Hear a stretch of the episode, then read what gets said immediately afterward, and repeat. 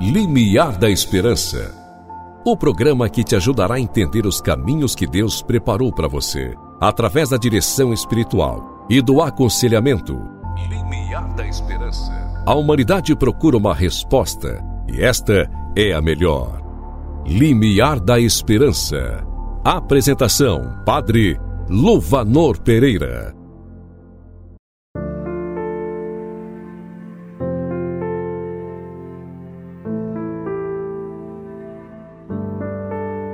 Em nome do Pai, do Filho e do Espírito Santo. Quem julga que Deus admite a sua amizade, pessoas que amam o comodismo, engana-se redondamente. Santa Teresa de Ávila. Estamos iniciando nesta emissora o programa Limiar da Esperança, dentro deste tempo tão propício para a graça, tempo de Quaresma. Acolho você com muita alegria, sou o Padre Luvanor, da Diocese de Uruaçu, cidade de Niquelândia Onde você estiver, no seu carro, em sua casa, fazendo sua caminhada, ouvindo esta reflexão, seja muito bem-vindo, seja bem-vinda. Na profundidade espiritual deste tempo da Quaresma, vamos à reflexão do programa de hoje.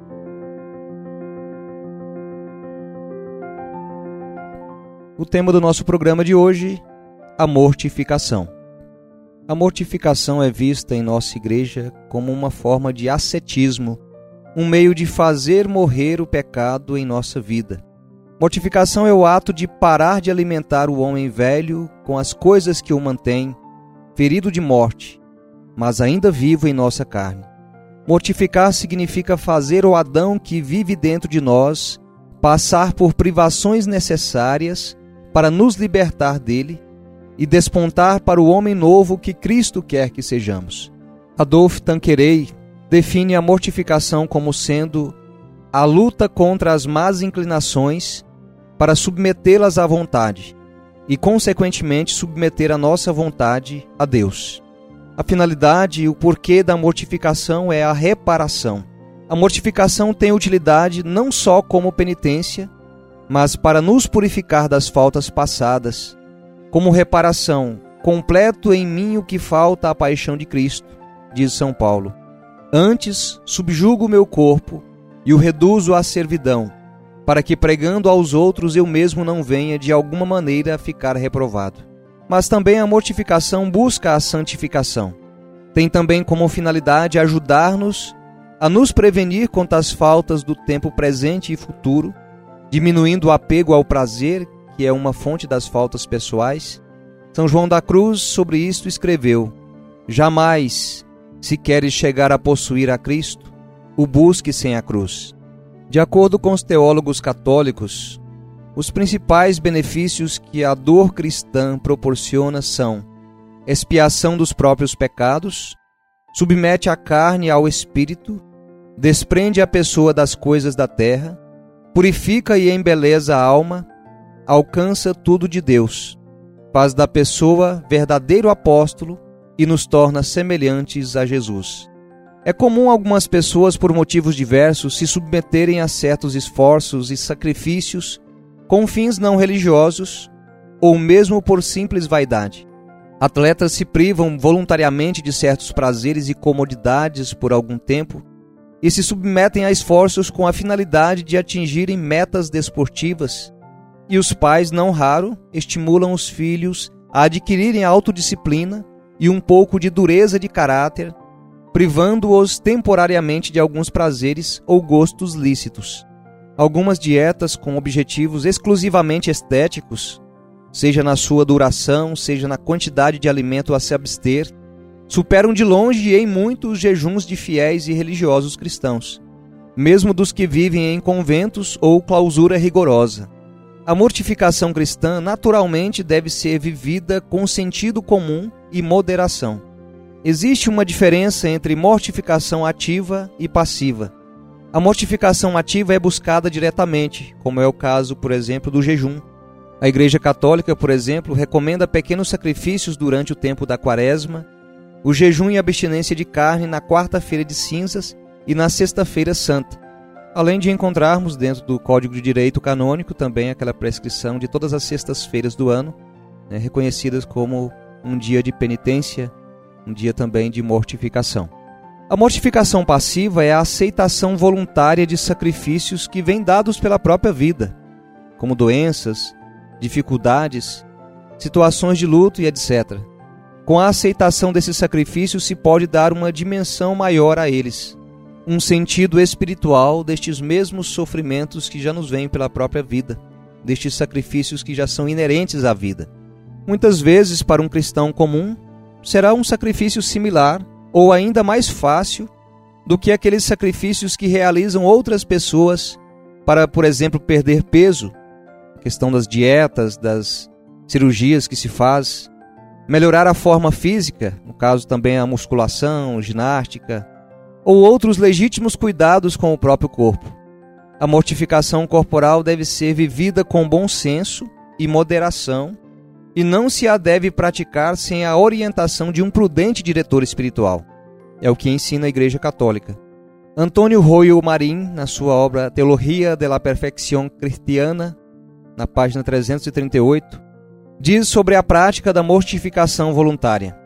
A aceitação das cruzes que Deus nos envia é já um grau muito estimável de amor à cruz, mas supõe certa passividade por parte da alma que as recebe. Mais perfeito ainda é tomar a iniciativa e, apesar da repugnância que a natureza experimenta, sair-lhe ao passo a dor, praticando voluntariamente a mortificação cristã em todas as suas formas.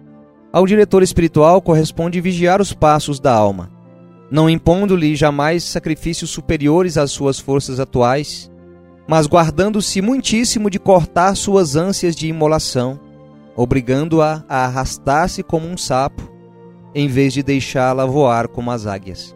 Então aí uma fala deste grande autor Antônio Royo Marim. As disciplinas, os jejuns, as abstinências e outras austeridades deste estilo foram também praticadas por todos os santos, em maior ou menor escala, segundo suas forças e também as suas disposições atuais tem que praticá-las todas as almas que aspirem seriamente à santidade. 1 Coríntios 9, 27 diz de modo claro: Castigo o meu corpo e o reduzo à servidão. Sem a mortificação do corpo, é difícil submetê-lo à lei de Deus. Para finalizar, convido você para listarmos juntos alguns exemplos de pequenas mortificações que podem ser feitas de um modo especial dentro deste tempo de Quaresma. Vamos a elas.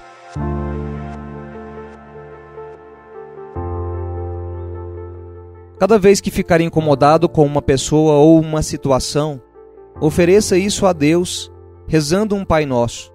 Não olhe para o seu celular enquanto estiver comendo ou conversando com alguém. Não seja rude com ninguém. Um exemplo: a comida chegou tarde, ele não fez as coisas do jeito que eu gosto, ela não sabe dirigir direito e o trânsito está terrível. Lembre-se, não é o fim do mundo. Respire, fique em paz e pergunte: o que Jesus faria no meu lugar? Outra, só compre o que for necessário. Perdoe a pessoa que te feriu.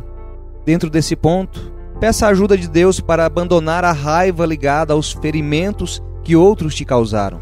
Às vezes ficamos presos em nossos rancores ou traumas porque temos medo de confrontar a dor de cabeça erguida.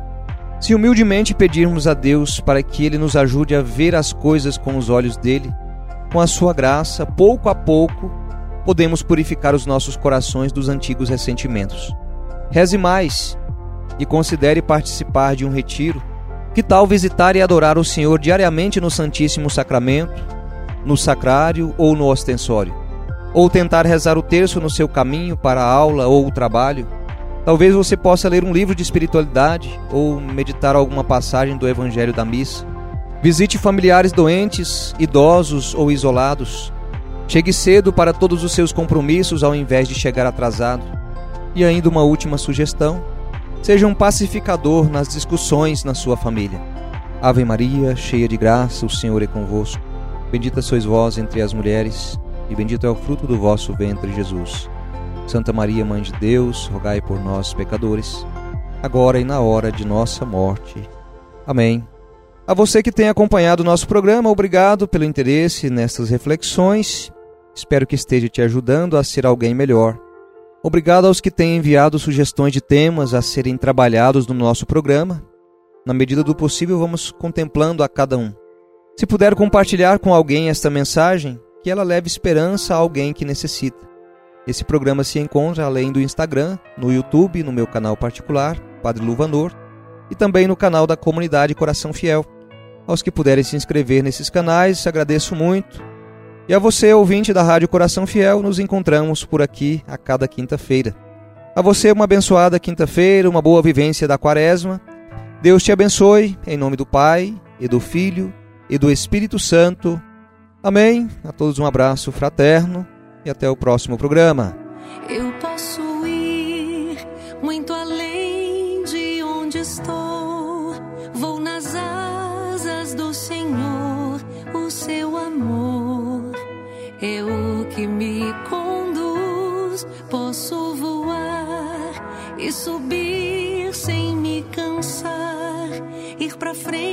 sem me fatigar. Vou com asas como águia,